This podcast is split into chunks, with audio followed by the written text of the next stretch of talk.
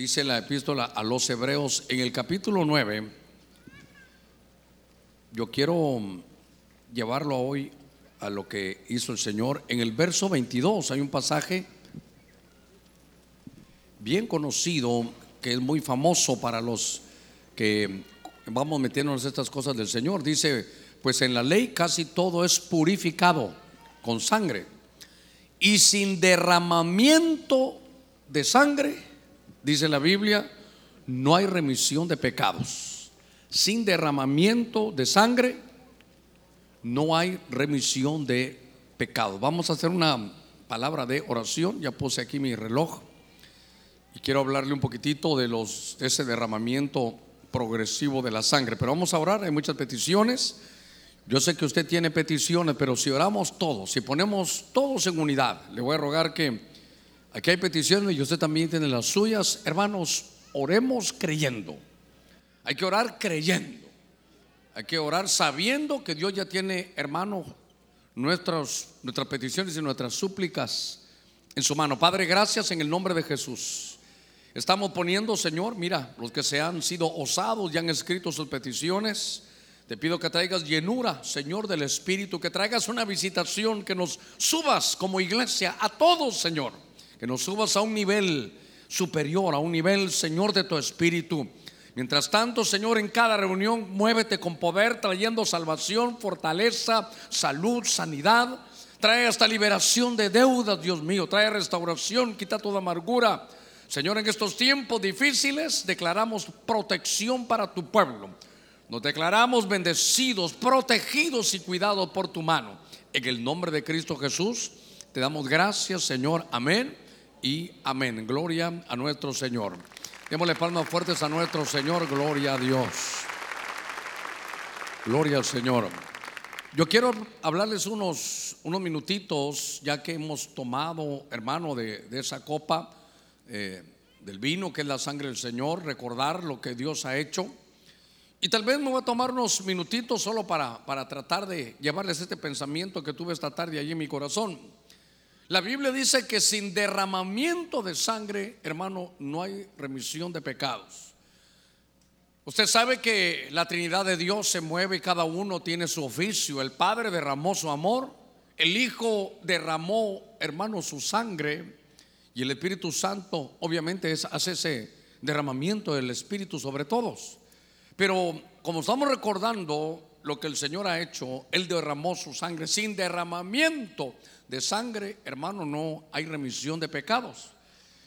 A ver cómo me quiero introducir con ustedes, ya que el Señor lo que hizo fue participar de carne y sangre. Usted recordará que el hombre estaba en aquel huerto no era la raza como la vemos hoy. Hoy la raza, nuestra raza, hace seis mil años está caída. No somos, hermano, el resultado y por eso nos enseñaba un poquitito Germán acerca de, de que nos miramos con una imagen que tal vez, hermano, se ha deformado. Porque ciertamente el Señor nos hizo a la, a la imagen, hermanos, nos hizo a su imagen y semejanza, pero el pecado, hermano, nos echó a perder. Por eso la tarea hoy la tarea hoy del Espíritu Santo es formarnos a la imagen del Hijo. Ahora, el Hijo, hermano, estaba determinado. En el libro de Dios le dice, ¿sabes qué, Padre? De acuerdo al libro que hay acerca de mí, creo que sacrificio holocausto no quisiste, creo que ha llegado ya el tiempo en que yo, viajo, yo voy a tener que bajar a la tierra. Voy a participar de carne y sangre y entonces voy a ir con la operación de ir a rescatar al pueblo. Déjeme, déjeme avanzar un poquitito en esto. Cuando el pueblo, hermano, voy a decirlo así, la, la familia primigenia, Adán y Eva, estaban en el huerto y no habían todavía pecado, estaban, hermano, libres de ese azote, de ese flagelo. Lo que quería Dios era una vida eterna. La Biblia dice que había luz y la luz era la vida de los hombres. Por favor, guarde ese pasaje allí en el Evangelio de Juan. Dice, y la luz, hermano, era la vida de los hombres. Sin embargo, cuando después que el hombre cae y uno lee, hermano, el, Antiguo Testamento, le dicen, hermano, dice Dios que nadie vaya, hermano, a beber la sangre, que no se vayan a, a beber la sangre, porque en la sangre está la vida. Antes de que el hombre cayera, dice que en la luz estaba la vida de los hombres. La luz era la vida de los hombres. Y después que el hombre cae, ahora dicen en la sangre está la vida. Yo quiero llevarlo a que entonces, cuando el hombre cayó, el fluido de luz que tenía, tanto hemos hablado un poquitito de esto que la Biblia dice, hermano, que si tu ojo es bueno, todo tu cuerpo, ¿se recuerda? Todo tu cuerpo que dice, se llenará de luz. Entonces, en estos minutitos que estoy tratando de poner la base a esto, en el huerto no había sangre, en el huerto lo que Adán y Eva tenían era luz.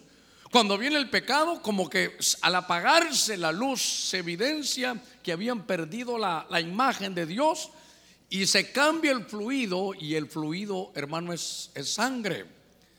Entonces, la raza tiene su, su señalamiento, tiene, a ver cómo se lo digo, la raza humana tiene esa evidencia que cayó porque hay sangre. ¿Cómo me baso en eso?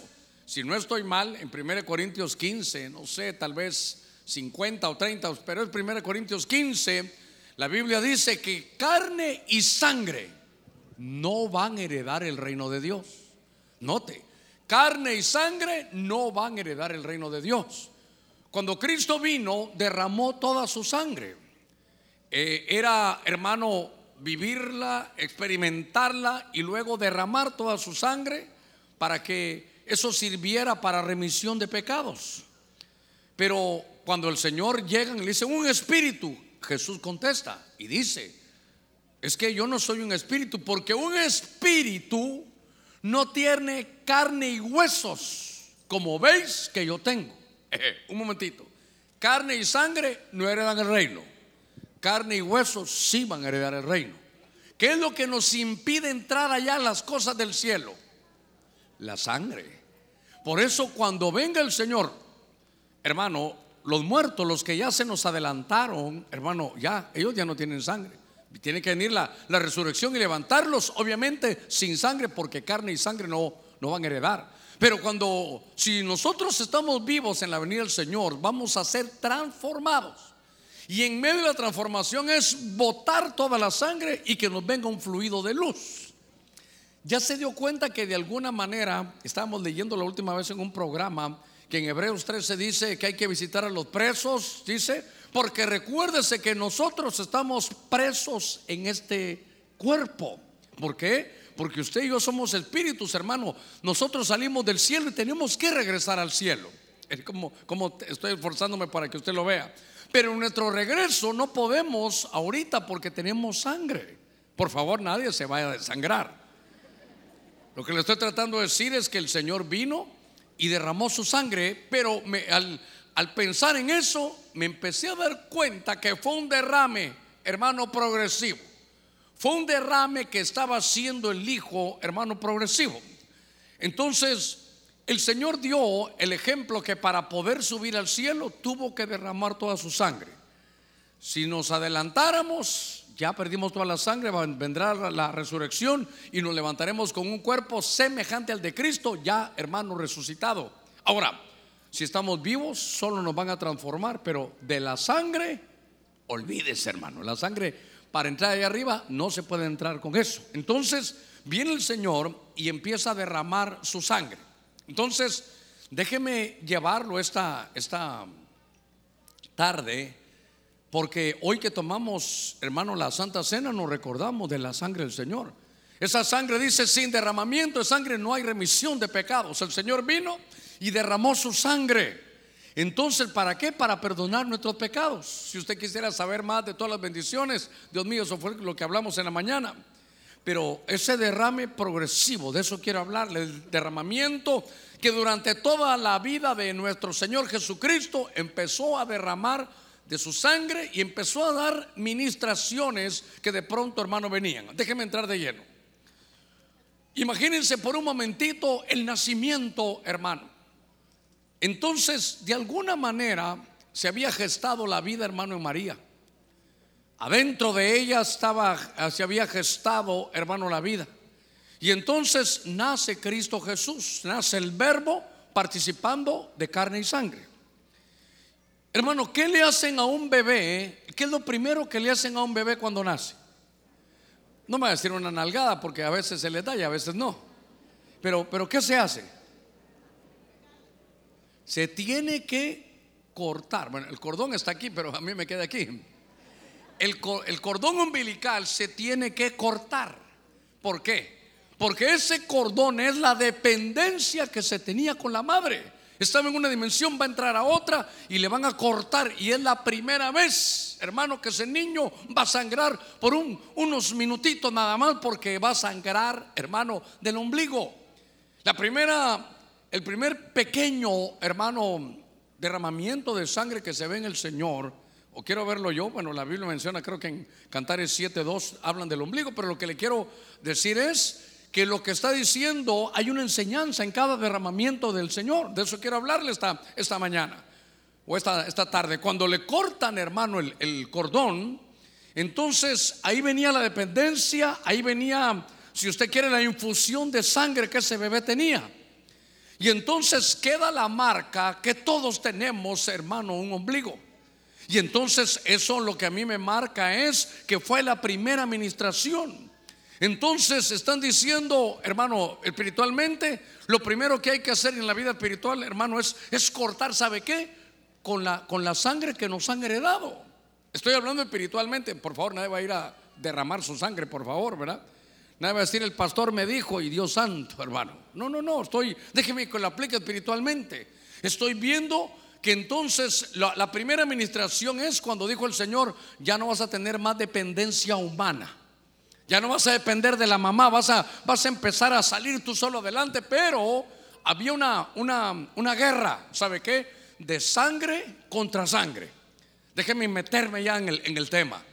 Hoy participamos, hermano, de la sangre de Cristo.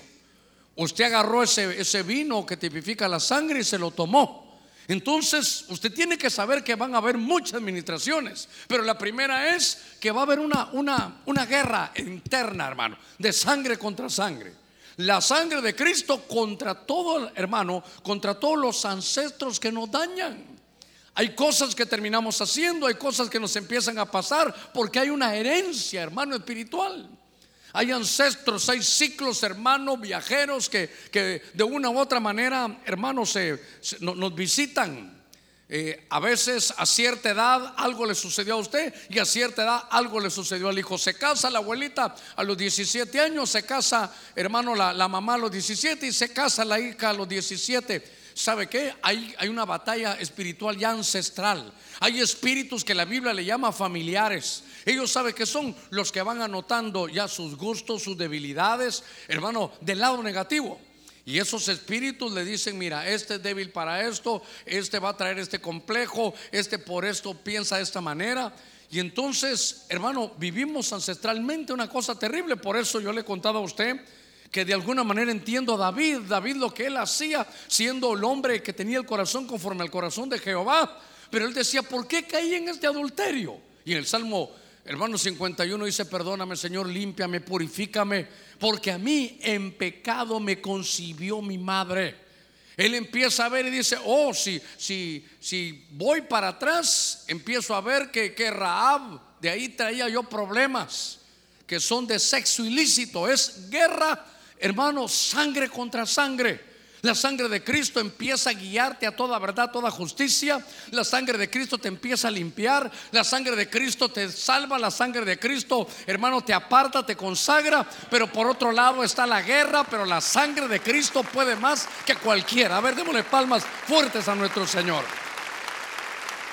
Gloria a Dios.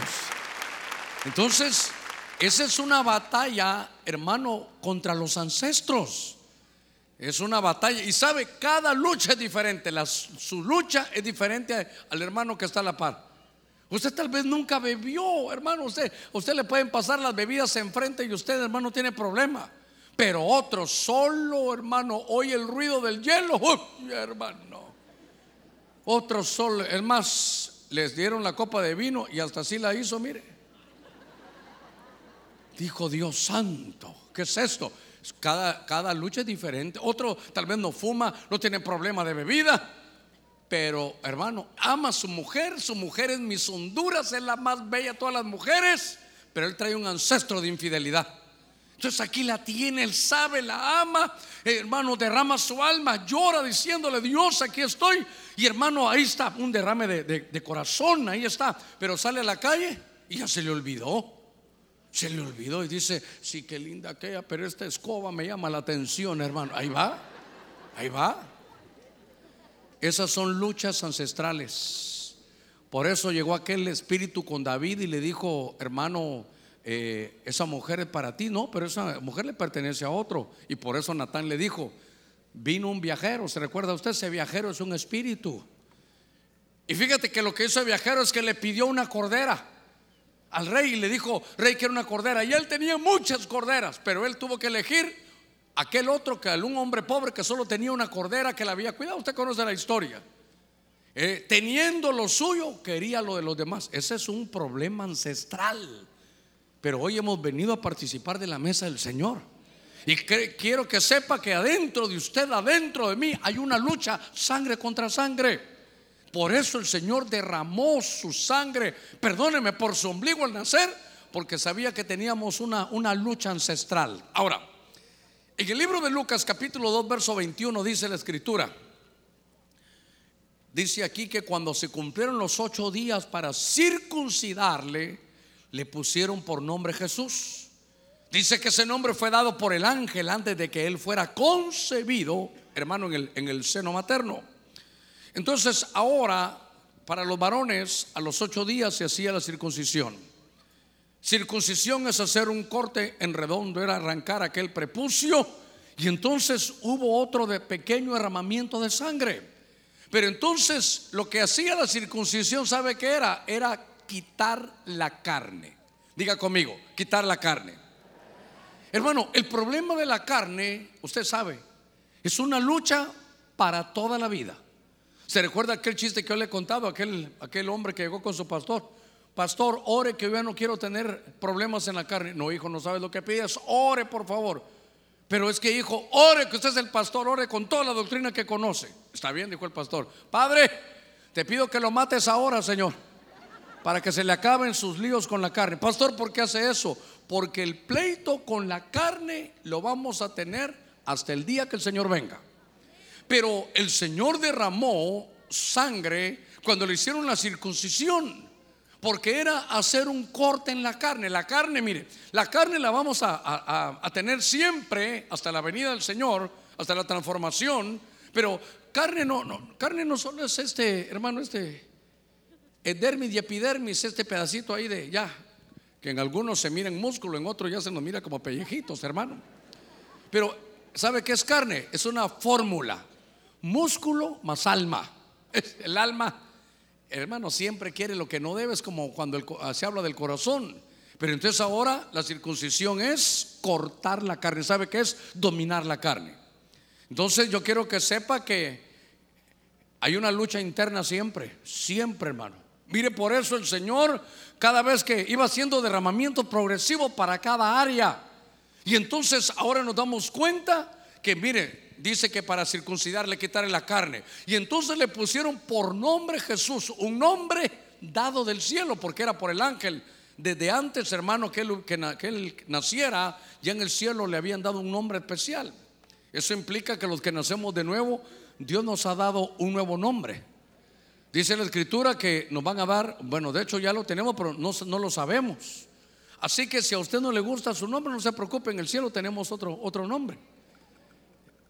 Fíjese que a mí mi nombre, hermano Germán, ay Dios mío, viera cómo me costaba, porque me decían Germán Monster, hermano.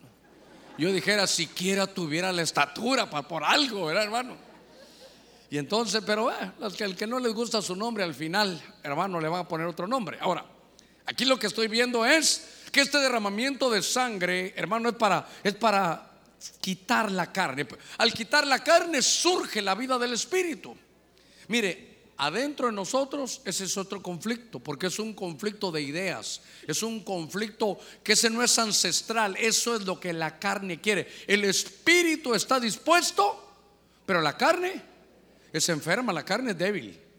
La carne es débil, hermano. Tampoco le voy a decir que, usted ande, ah, sí, ya sabe Dios que la carne es débil y ahí vamos, hermano, ¿verdad? Sale del culto y se va a echar el bailongo, hermano, porque la carne es débil. La carne no tiene frutos, la carne lo que tiene son obras. Y si usted la lee, hermano, en Gálatas 5, usted va a ver las obras de la carne. Pero en este conflicto que hay, la Biblia dice, hermano, andad en el Espíritu y andando en el Espíritu ya no vas a satisfacer, hermano, las tentaciones, la vida que te ofrece la carne. Pero es un conflicto, hermano, ese. Entonces el Señor vino y hizo un derramamiento progresivo para decir, bueno, le voy, a, decir cómo vencer la carne. Cuando usted mire a Cristo, en, lea los evangelios, es la vida de un hombre, así como usted y como yo, de un humano, así como usted y como yo, pero de un hombre espiritual que sojuzgó, hermano, su carne. Para esto hay muchos ejemplos, muchos ejemplos. Pero lo que usted alimente más, eso es lo que va a mandar. A veces la carne dice, no vayas hoy, quédate viendo esto, quédate recostado. La carne te dice, ¿para qué vas a leer? Mejoras esto. La carne no le gusta lo que el Espíritu hace. Ahora, usted tiene que saber, hermano, mire, no nos mintamos, usted sabe lo que ha vivido y lo que yo he vivido. Hay días que uno está muy carnal, hermano. Hay días que uno está muy carnal. Y hay días tan lindos como estos domingos de Santa Cena que está uno bien espiritual, hiper espiritual, hermano que usted, ¿qué pasó hermano? Ah, Dios lo bendiga, mi amado hermano. Entre los jóvenes, varón de Dios, eh, ¿qué te ha dado el Señor? Pero después andamos ya un poquito más carnales. Y perrito, ¿qué te dijo el Señor? Como nos ministraban hoy, ¿cuál es la imagen que tienes? Ahora, si ya te estás rascando así, ya, ya, ya es delicado, ¿verdad? ¿Se recuerda aquel que lo llevaron, hermano? Lo llevaron porque él se creía un perrito desde como desde chiquito andaba por esas calles que, que solo yo conozco, usted ni las conoce. Pero se trataban de que, hey perrito, ¿cómo vas? Hey perronsky, ¿cómo te va? Hey perrito, ¿cómo va la cosa? Y entonces, hermano, se creyó perro. Lo llevaron al psicólogo, lo sentaron en una en una lugar y después lo acostaron y el psicólogo hablando y le dijo, bueno, cuénteme, le dijo, ¿usted cómo se siente? No, tranquilo, le dijo hermano, tranquilo. Y entonces le dijo, pero, pero yo lo veo a usted que si la verdad me siento como un perrito, le dijo. Hasta así se sigue, hermano. Y entonces lo acostó y le dijo, muy bien, piense, tranquilo, cierre los ojos. Y le dijo, dígame, le dijo, ¿desde cuándo usted se siente perro? ¿Y sabe lo que le contestó? Desde que era cachorro, le dijo, hermano. Bueno, qué cosa, ¿verdad? Bueno, volvamos a, a la carne y al espíritu. Bueno. Si usted alimenta más su espíritu, se va a volver espiritual y puede sojuzgar la carne. Pero si usted alimenta más la carne, seguro, hermano, que no va a vivir la vida plena del espíritu. Por eso el Señor derramó su sangre en la circuncisión para hacer un corte, hermano, en la carne. Mire, déjeme que avance, que Dios mío. Yo vi un reloj aquí, vi aquí otro. Bueno, ya no sé, este me conviene verlo. Lucas 22, 44, venga conmigo. Fíjese que este pasaje dice, empecé a buscar, hermano, la vida del Señor. Ya no era niño, ya, se está desarrollando y ahora dice, hermano, que ya está el Señor en pleno. Y dice que Lucas 22, 44, y estando en agonía, oraba con mucho fervor. Y su sudor, ¿está leyendo conmigo? Se volvió como gruesas gotas de sangre que caían, hermano, sobre la tierra. Ahora el Señor está en un conflicto. Ahora el Señor, dice la Biblia, si uno lee sus, la, parte contextual y, lo que, de lo que viene hablando, y dice, orad, mire lo que dice el Señor, orad para que no entréis en tentación. ¿Sabe qué? Esa es una, una oración preventiva. Una oración preventiva. Orad para que no entréis en tentación. ¿Cuántos entramos en tentación? ¿Verdad? y esos, momentitos de tentación son tremendos, hermano. Usted vino hasta, hasta con una aura aquí, hermano, de luz.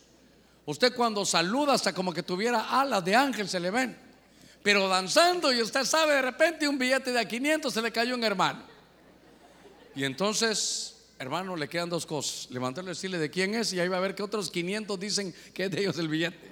Usted dice, para que no se peleen, usted le pone el pie y dejó de danzar y ya solo levanta las manos.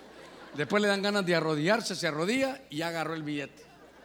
Y después dice, por mi culpa, por mi culpa, gracias, y ya se lo guardó. Ay, Dios mío. Es orad para que no entréis en tentación. Ya que, ya que estoy evitando que se me duerma, ahora vamos a esto. El Señor tenía como un hábito ir a orar. Y entonces estaba en un momento, en Lucas 22, ya estamos llegando, hermano, en esos finales de su ministerio. Pero entonces Él sabe que se le está acercando la hora. Es un momento, ¿sabe qué? De agonía. Ahí dice, ¿verdad? Aquí es donde dice, dice en el verso 44, y estando en agonía, oraba con mucho fervor. Hermano, nosotros la, la agonía, no, tal vez no, no voy al diccionario para sacar una definición, pero es un concepto. La agonía ha de ser el puente entre la vida y la muerte. La agonía ha de ser el puente entre esta vida y la otra. La agonía es un momento tan difícil de que uno no sabe qué hacer, pero ahí estaba, hermano, estaba él orando. Y entonces en nuestra propia vida, cada uno de nosotros tenemos momentos de agonía, momentos, hermano, en que hasta Jesús dijo, estoy triste, ¿se recuerda? Estoy triste hasta dónde? Hasta la muerte. Hay días que a veces uno dice, ah, yo mejor me muero. ya mejor ya. Ya hice ya suficiente, hermano. Son, son días que uno dice, yo para qué quiero vivir. Pero él estaba pasando un momento difícil. Y se recuerda lo que él dice, Señor, aquí tengo esta copa. Y Señor, si tú puedes, yo quiero pasar de esta copa. Así a veces uno habla, ¿verdad? Hermano, va a ir a comer, paso, dice uno. No, hermano, va a ir a tal lugar, paso. Pues Jesús dijo, y esta copa, si se puede, paso también, Señor. Padre, si es, si se puede, yo no quiero beber esa copa. La copa, usted sabe, hoy participamos de la copa. Esa copa era la asignación que el Padre le había dado. Oiga, hermano, todas las asignaciones que tenemos son diferentes, todas, todas, todas. Por ejemplo, Nehemías era un copero. La copa era su asignación. ¿Cuál era la asignación de él? Ser restaurador, no de un templo, ser restaurador de una ciudad. Esa era, hermano, la, la copa, la asignación que el padre le tenía a Nehemías. Eh, a ver, hermano, otro copero, José, su copa, su copa era para profetizar. Era la copa Kesef, esa copa de plata. Esa copa que le permitía ver, hermano, el, el futuro. Era una copa de revelación. Es, qué lindo esa copa, el Padre se la había dado. Hay que estudiar a todos los que en la Biblia fueron coperos para ver cuál era su asignación. Pero la asignación de Jesucristo era que su reloj había llegado ya a la hora adecuada. Le había sonado la alarma para decir, es tiempo ya. Te acercas a tu tiempo. Y le dijo, Padre, si esa copa viene, yo no quisiera tomarla, pero que no se haga mi voluntad, hermano, sino la tuya. De la vida cristiana, esto es una agonía a veces, hermano. Porque no estamos preparados para, para los caminos que a veces Dios tiene. Porque no, hay situaciones tan difíciles que son de agonía, hermano. Vives en agonía. Mire, para, para todos en algún momento como padres, la agonía de que un hijo no está, hermano, en los caminos. La agonía que un hijo no llega, hermano, a la hora que usted espera. La agonía de que después de estarlo esperando ya molesto, ahora ya no. Ahora ya, ya se hicieron las 3 de la mañana, 4 de la mañana. Ya del enojo pasó a la agonía. Es un momento, hermano, tan, tan tremendo. ¿Sabe cómo lo veo yo? Como una escuela del dolor. Y entonces, como el Señor pasó por ahí, era tanta su agonía que su sudor era como gruesas, hermano, gotas de sangre. Derramó sangre, ¿sabe para qué? Porque al derramar el sangre en la agonía es para fortalecerlo a usted en su agonía. Para que cuando usted esté en su agonía de tomar decisiones de vida, sepa decirle, Señor, que no se haga mi voluntad, sino que se haga la tuya no le entiendo, no sé por qué estás tomando esa decisión, pero Señor, tú eres soberano. Tus pensamientos son más altos, tus caminos son más altos. Yo sé que tu plan al final va a ser bueno, aunque no lo entiendo, que se haga tu voluntad. Son momentos de agonía, hermano. La enfermedad de un ser querido, viendo que un hijo, hermano, está ya en cuidados intensivos. Saber que, que el médico le dice, mire, usted es cristiano, sí, ore porque esto está muy difícil. Esos son momentos de agonía. Esos son momentos en que uno dice, Señor, yo no quiero esa copa, pero Señor, si es tuya, ah, la voy a tener que beber. Hermano, si hay cosas difíciles en la vida, pero ¿sabe qué es? Es en esa escuela del dolor, ceñirse bien, hermano, uno el sucinto, ceñirse como hombres de Dios, como mujeres de Dios y decirle, Señor, que se haga tu voluntad y no la mía. Mire, la voluntad de Dios va a ser la mejor, quiero que lo sepa. Y a pesar de que tal vez cosas que pueden venir que en este tiempo usted no las puede entender, pero le dijeron a Pedro, lo que no entiendes ahora, lo entenderás después. Dios, hermano, todo lo que te pase a ti, al final, Dios tiene un propósito bueno. Todo lo que me pase a mí, al final Dios tiene un propósito bueno. Todo lo que le pase al ministerio, al final tiene un propósito bueno. Él es el rey de reyes, señor de señores, nuestro soberano, el Dios grande. Entonces, ¿Ya se dio cuenta cómo iba derramando su sangre? Entonces esto para pelear con los ancestros. Esto es para dominar la carne. Voy a derramar ahora mi sangre.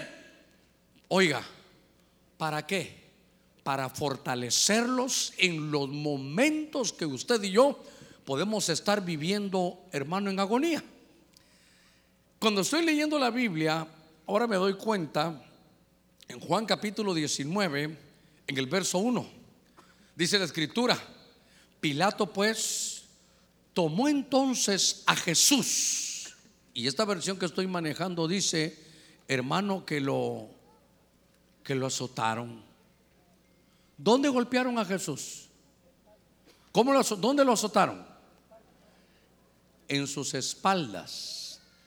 En la ley está establecido que lo más que se podía castigar a alguien era 40 azotes menos uno. No sé por qué no dice 39, pero dice 40 azotes menos uno. Es decir, que son 39. 39 es el número 13 en tres partes. 13 por 3, 39. Y 13 sabe que es rebelión, hermano. Rebelión en el cuerpo, rebelión en el alma y rebelión en el espíritu.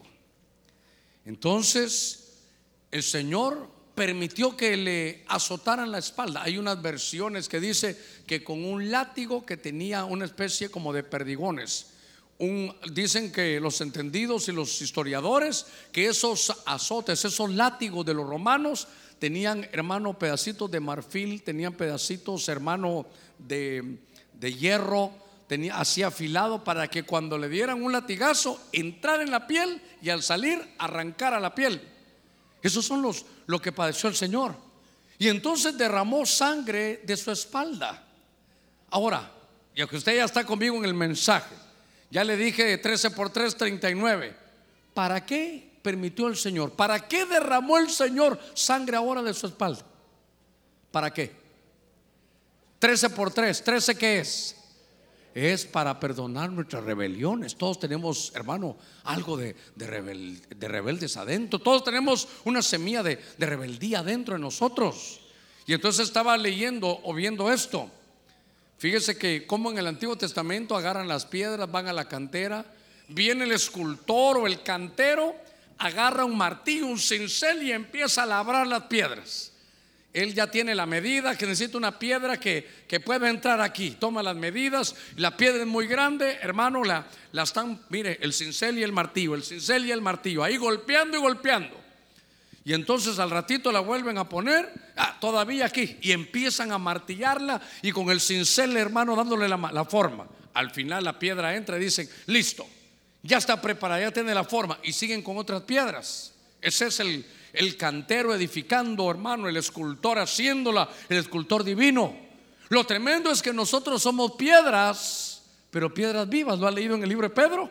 Pedro dice que somos piedras vivas. Entonces viene el cantero divino y nos empieza, hermano, a formar, a formar. Pero eh, mire, es más fácil, no se va a molestar conmigo. Es más fácil para un escultor de piedras muertas meterlas, hermano, y darles forma y meterlas al, edificio que trabajar con este tetunte que le está predicando.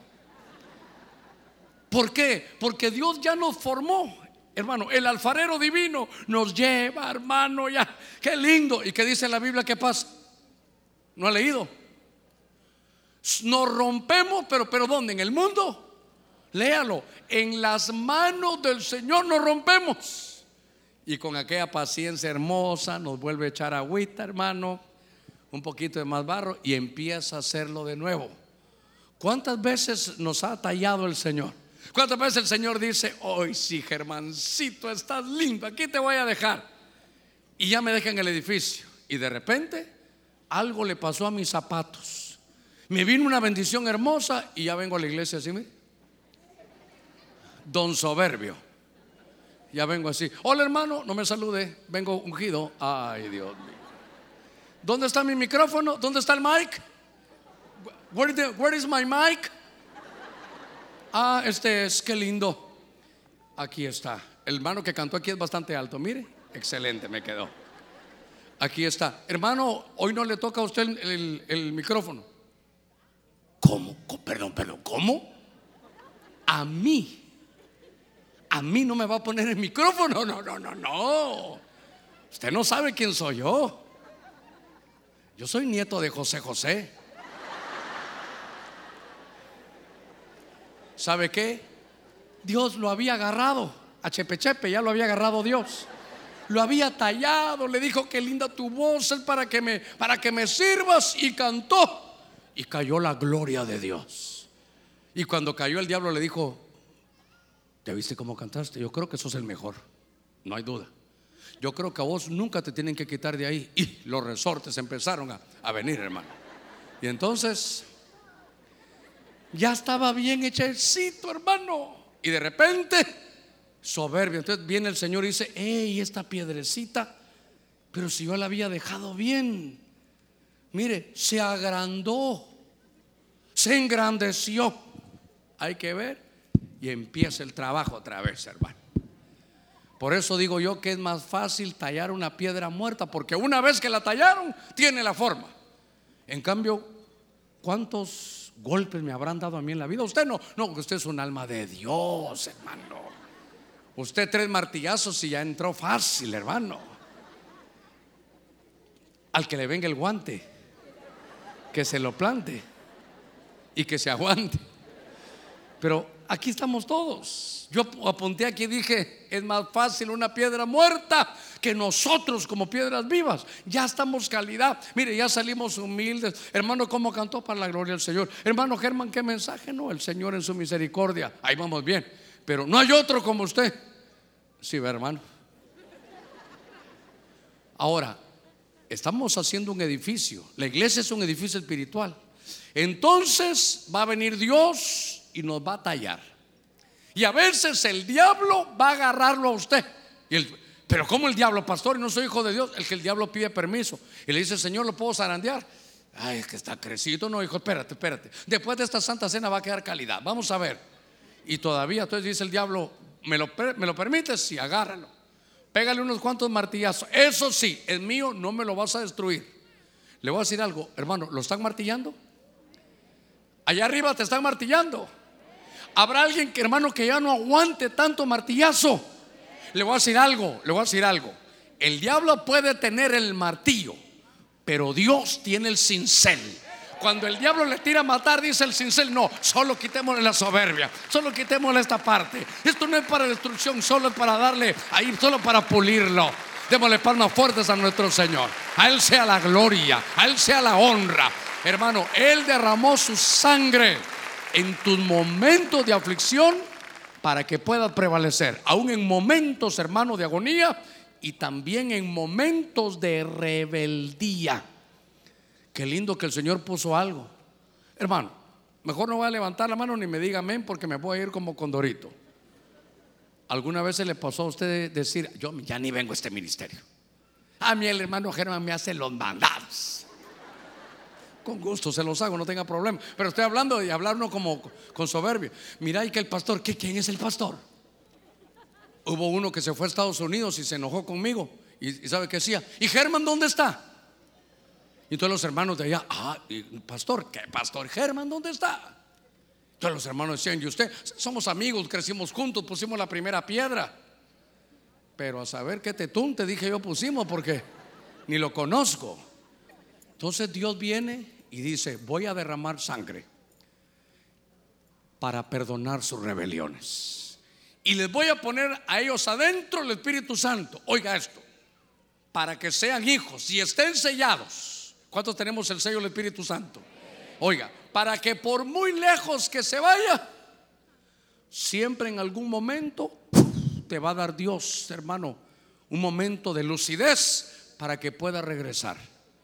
Y lo tremendo es que este año puso 365 días para que a pesar de mis rebeldías y las tuyas pueda regresar a la casa porque tú eres hijo y Dios derramó su sangre, hermano, en las espaldas para perdonar todas nuestras rebeliones.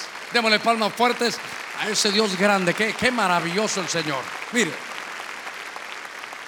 estaba leyendo, baje sus ojitos ahora el verso 5, Jesús entonces de Juan 19 salió fuera llevando, ¿qué, qué llevaba ahora? La corona de espinas le hacía sangrar su cabeza y el manto de púrpura y Pilato le dijo, he aquí el Hijo del Hombre. ¿Qué cosa es, hermano, que ahora el Señor permite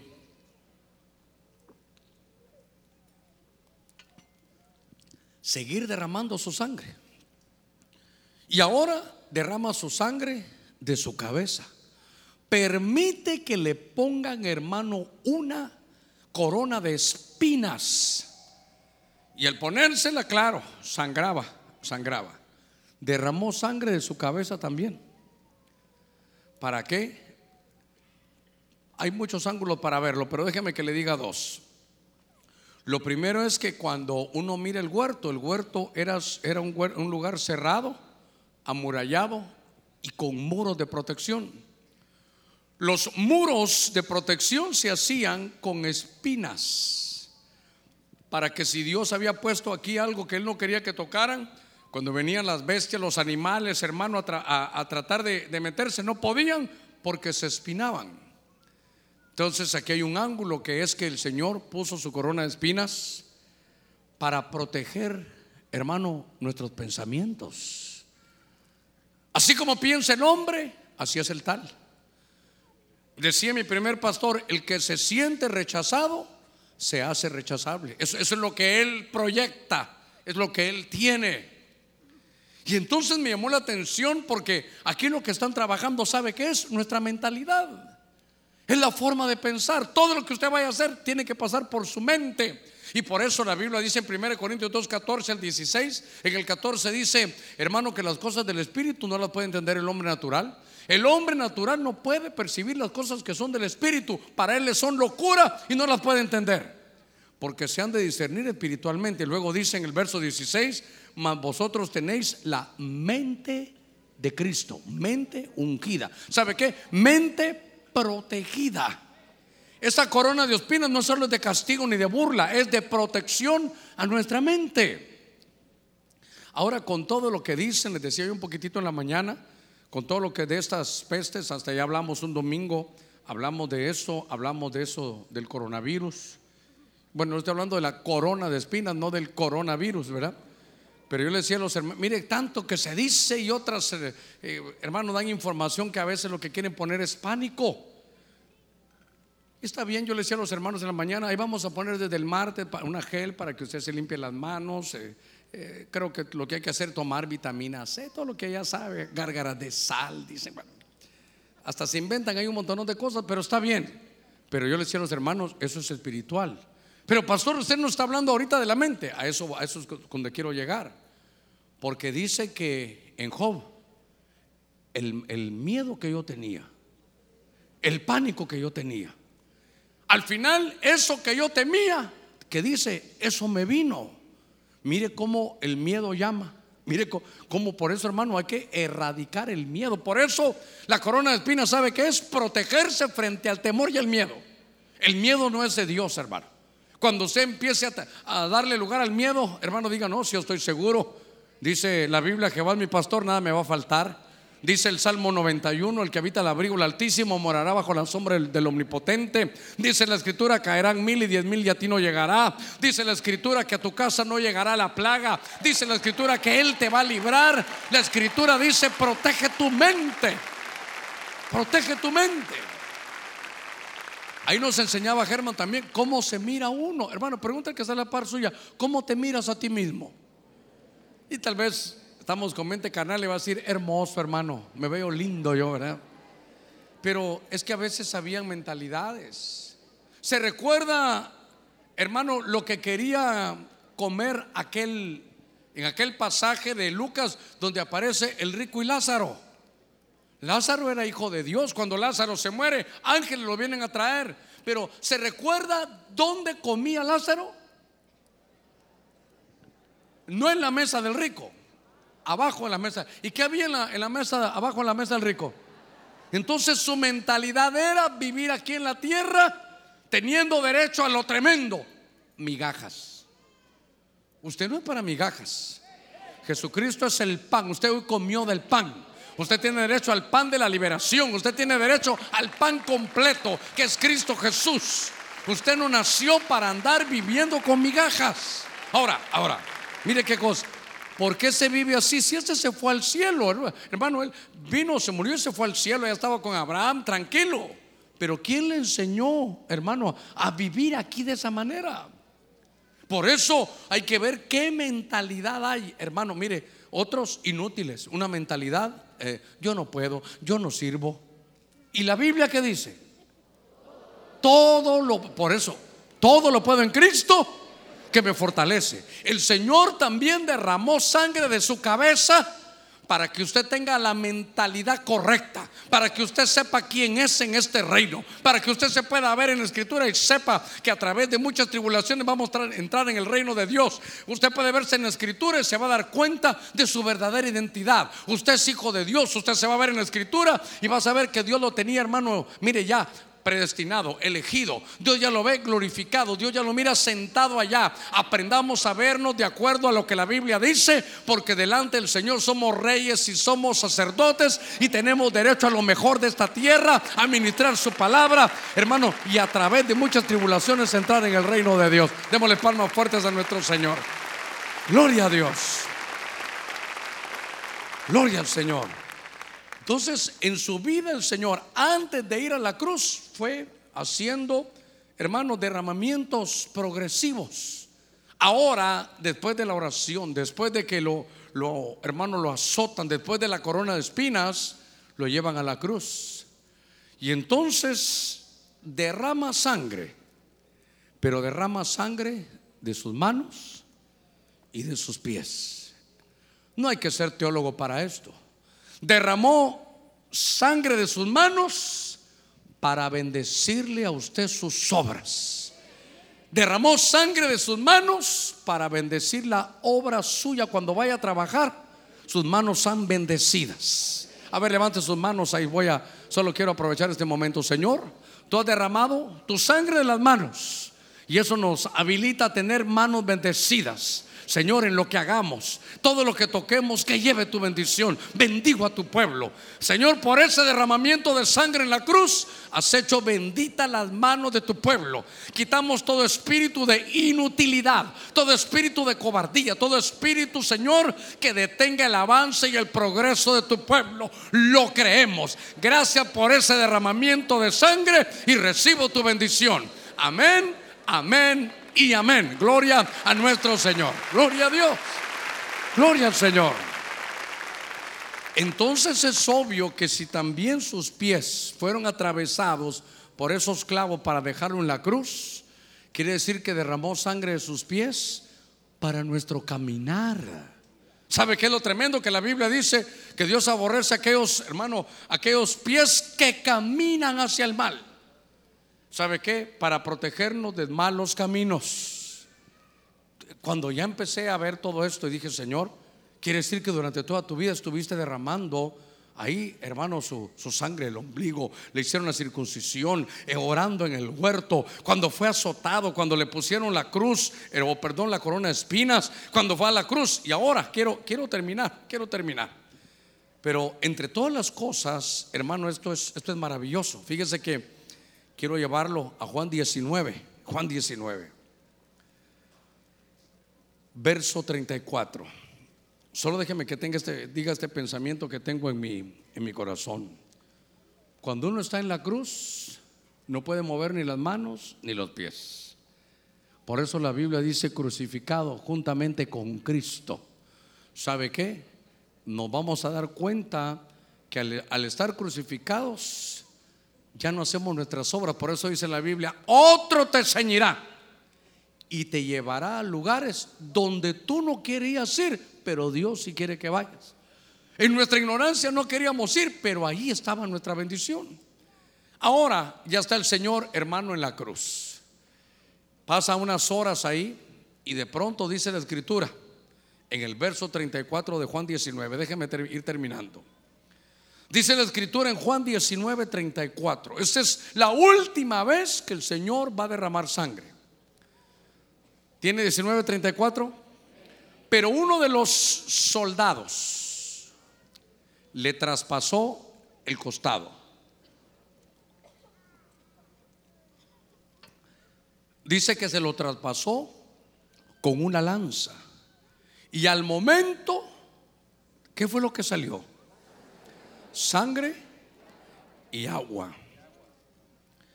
Padres de familia, los que son papás, pueden levantar su mano un segundito. Ah, muy bien.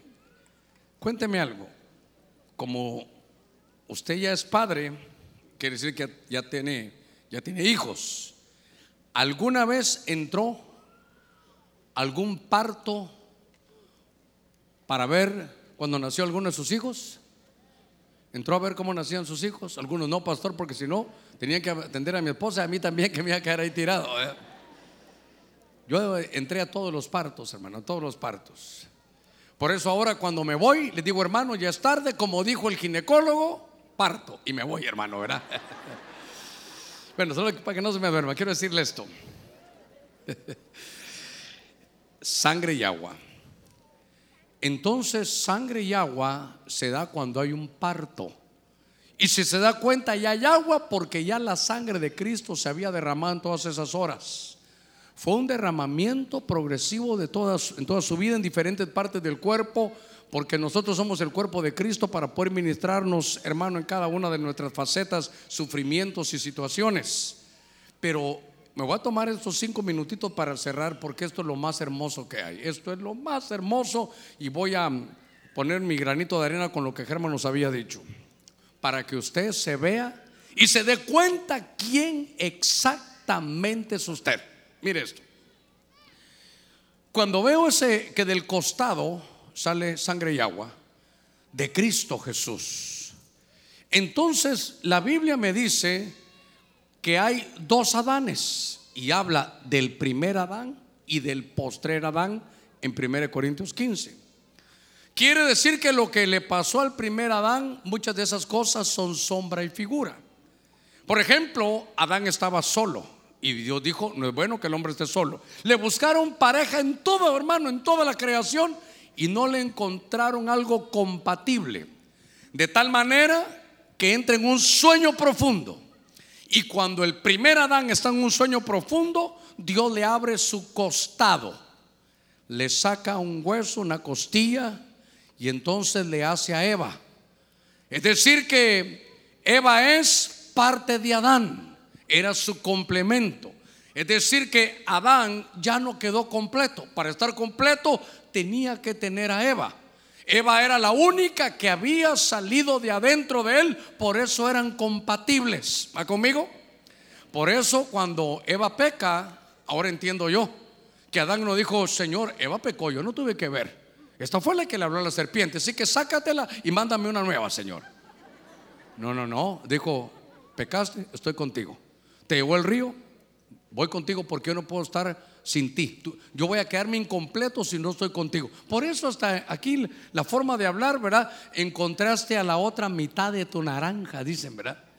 Es que es compatible, que te queda calidad. Eso le pasó al primer Adán. Eso era sombra y figura para ver lo que le pasó al postrer Adán, que es Cristo. Cuando había entrado en un sueño profundo. Cuando el Señor entró en un sueño profundo de tres días, cuando murió, salió de su costado sangre y agua. Allí nació la iglesia. La iglesia no existe en el Antiguo Testamento. Que venga del Señor no, no existe. La iglesia nació cuando del costado del Señor salió sangre y agua. Es decir, que el ciclo se cerró. Primero nació el ahora, ya terminó el ahora, nace la, la iglesia. De la misma manera que Adán. Entonces, si aquella era Eva, la iglesia es la postrer Eva. Y por eso cuando la Biblia dice, creo que está en el libro de Efesios, dice, grande es este misterio. Y entonces dice, póngame cuidado en esto, corto voy a cerrar, alguna vez ya lo habrá dicho, pero ahorita me quedó como anillo al dedo. La Biblia dice, en Efesios creo que 6, dice, recordando lo que decía el Génesis, dice, por tanto el hombre dejará padre y madre se unirá a su mujer y solo así serán una sola carne. Recuerde, era uno, lo sacaron, ahora son dos. Y en el matrimonio vuelven a ser una sola carne. Se lo repito, uno solo. Derivaron a Eva, ya son dos. Y entonces el otro acto es que esos dos se hacen uno. Ya no serán dos, sino solo uno. ¿Va conmigo? Ahora aplíquelo a Cristo. Dice, dice, por tanto el hombre dejará padre y madre, se unirá a su mujer y serán una sola carne. Pero esto, dice el apóstol Pablo, esto no lo digo de Adán y Eva, esto lo digo de Cristo y de la iglesia. Ponga cuidado. Esto lo dice, y este no es un misterio, este es un mega misterio. Este no es un misterio que, lo, que es, es glorioso, esto va más allá todavía. ¿Por qué? Porque entonces mírese con el espejo de Efesios 6. ¿Por qué Adán no desechó a Eva? ¿Cómo se sentía Adán sin Eva? ¿Por qué Adán no se consiguió otra chava? ¿Eh? ¿Por qué? Porque esa Eva que era de él. Era, era parte de él. Y por eso cuando se casa vuelven a ser uno solo. La Eva regresó a su lugar de origen. Va, entonces aguánteme y soporteme esto y lo que no entienda ahora lo va a entender después. Ahora Cristo Jesús le hiere en su costado y nace la iglesia, la potrera Eva. Ahí está usted metido y yo, aunque más usted que yo. Pero ahí está usted. Ahora, hermano, esto, esto ha llenado mi corazón, pero de una manera, me ha dado una seguridad tan grande, me impulsa a serle fiel, a buscarlo, porque entonces, ¿cuántos son la iglesia de Cristo? A ver, ¿usted ha fallado? Va que hemos fallado, somos la iglesia de los fallones. Algunos de aquí conmigo han fallado aún más allá. Son megafallones. ¿Habrá alguno que sea megafallón? Ya, qué lindo, me, consoló. ¿Habrá alguno que conociendo de Cristo alguna vez se haya ido al Evangelio? Ya por gracias hermanos. Habrá uno que hablando en lenguas, que ya Dios lo estaba usando para predicar, ¿se fue alguna vez al mundo? ¿Habrá alguno o alguna? Ay, Señor, gracias. Yo pensé que solo yo lo había hecho. Ahora, aquí voy, aquí, aquí le quiero dar el tiro de gracia. Es que yo no lo quiero herir, yo lo quiero matar, hermano. ¿Por qué el Señor no nos ha desechado? ¿Por qué no se busca otro? no lo voy a ver a usted. ¿Por qué no se busca otro y me saca a mí y se busca uno mejor? ¿Por qué? Y habrá muchos mejores. ¿Por qué Dios no lo ha desechado a usted? ¿Por qué Dios nos soporta tanto?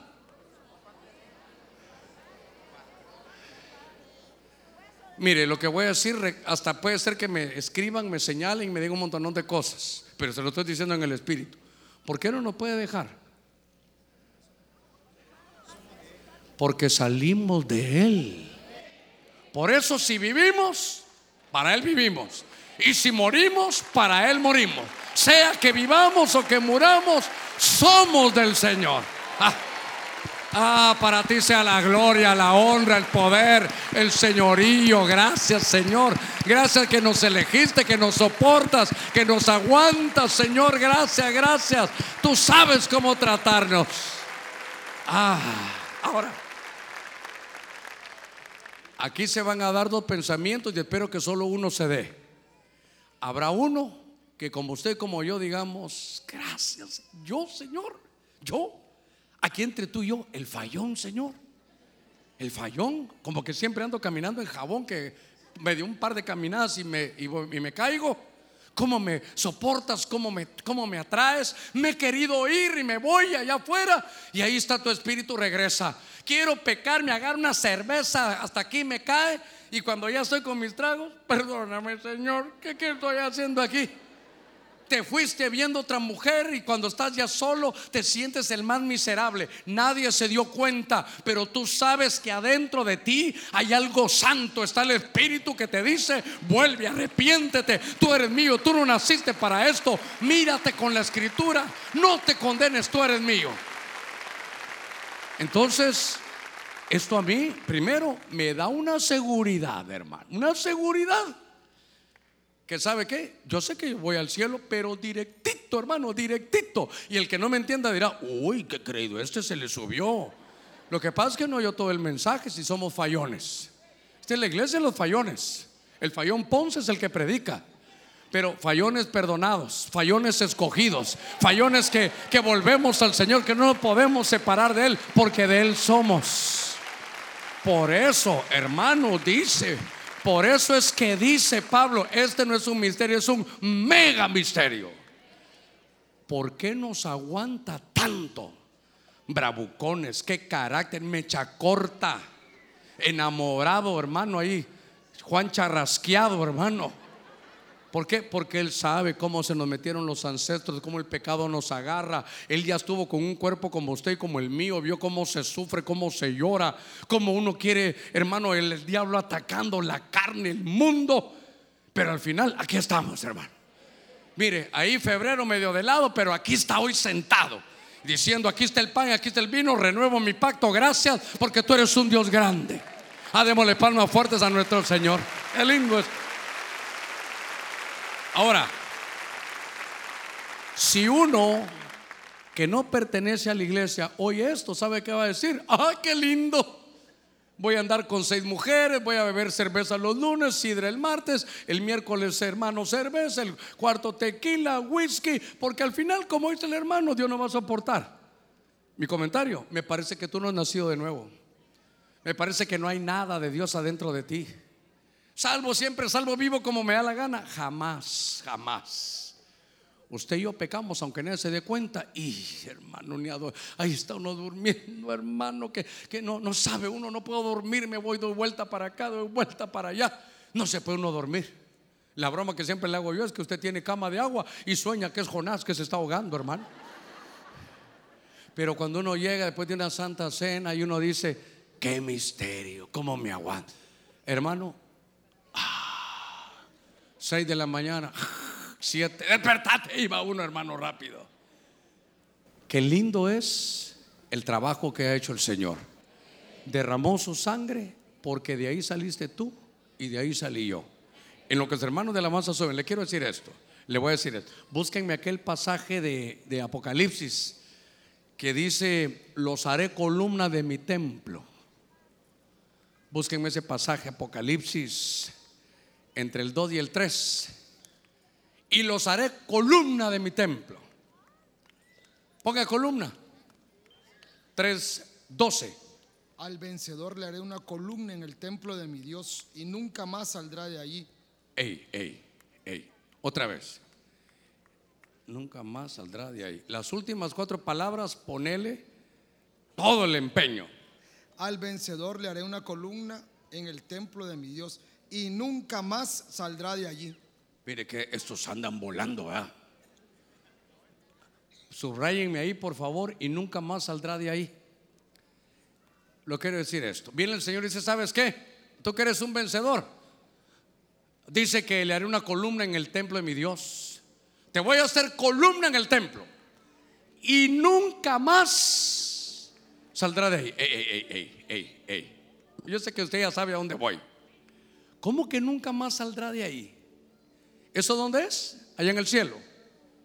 Y dice, te voy a hacer columna y nunca más saldrá de ahí. Nunca más saldrá de ahí. A ver, hermano, ¿cuántos no conocemos Australia? Ah, los demás ya conocen Australia. está bien. Está bueno. ¿Verdad que no conocemos Australia? Se puede decir, entonces nunca más va a regresar usted a Australia. ¿Cómo que nunca más va a regresar a Australia? ¿Cuándo salió? Si usted ni salió de ahí. Pero ¿Cuántos somos de Honduras? ¿Verdad? Entonces que le digan, ¿sabes qué? Te voy a regresar y nunca más vas a salir de Honduras. Nunca más vas a salir de Honduras. Exacto. Oiga, nunca más saldrás de ahí. ¿Y cuándo te sacaron, pues? Ese es el cielo. Hermanos, ¿de dónde viene usted? Le ruego que se mire. Ahí está usted. Mire, mírese ahí. De ahí salimos, hermano. Eso se hablarán y habrán un montón de misterios que yo no conozco. Lo que yo sé es que usted y yo salimos de ahí. ahora venimos a la tierra y como de ahí salimos, ahí regresamos. Qué lindo es ser cristiano, hermano. A mí sabe que me da este mensaje, un ancla poderosa para que puedan venir, hermano, que aquel dice, que aquel otro, que a ti te señalan que sos un hipócrita y usted solo se va a mover así, pero el ancla de la fe está puestecita. Soy débil, sí, soy pecador, sí, es cierto. Resbala, sí, soy perfecto, no. Me dan ganas de ponerme una camisa que, que diga no soy perfecto y aquí soy producto en proceso. Porque usted se, uy, usted es cristiano. ¿Y cómo se puso ahí cuando iba manejando el carro? Ay, hermana, usted es cristiana. ¿Y cómo empujó? la gente allá piensa que los cristianos somos, cristiano, venga para acá. Volando vamos a llegar, hermano. Hasta el Señor se enojó y agarró a latigazos a unos ahí. No estoy diciendo que sea violento, le estoy diciendo, somos humanos en este cuerpo. Pero en este en esta vasija de barro Dice la Biblia en Corintios que Dios puso un tesoro hermoso con sus ojitos cerrados. Tenemos este tesoro en vasos de barro. Ah, una tarde tan hermosa. Si vivimos, para Él vivimos. Es el que quiero que canten. Y si morimos, para Él morimos. Porque dice, sea que vivamos o sea que muramos, esa última parte, somos del Señor. Fallones, pero soy del Señor. Imperfectos, pero soy del Señor. Hoy no se nota lo que somos, se va a notar después. Nosotros somos del Señor. Le voy a rogar que se ponga de pie, cantemos ese himno con todo nuestro corazón. Y decía la profecía que dando gracias se multiplican las bendiciones. No voy a invitar a nadie adelante, no voy a invitar a nadie adelante, ahí donde usted está. Porque si usted participó en la mesa del Señor, usted ya, ya se arregló. Sea que vivamos o que muramos, somos del Señor. ¿La saben?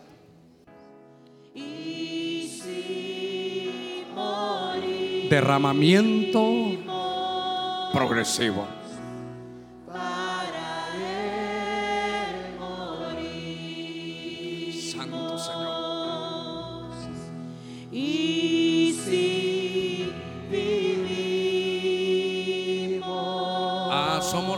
Señor, somos tuyos.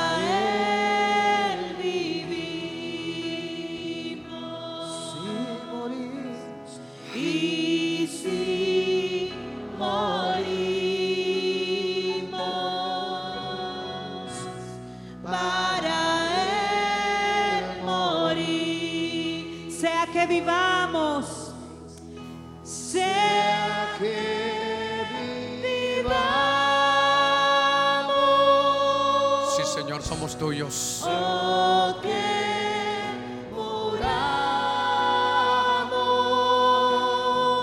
somos escogidos. Somos del Señor.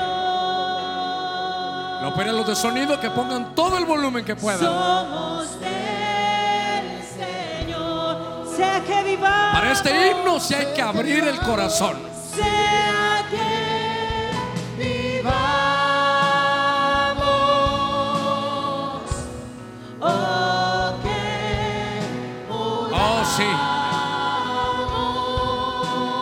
Somos tuyos, Señor.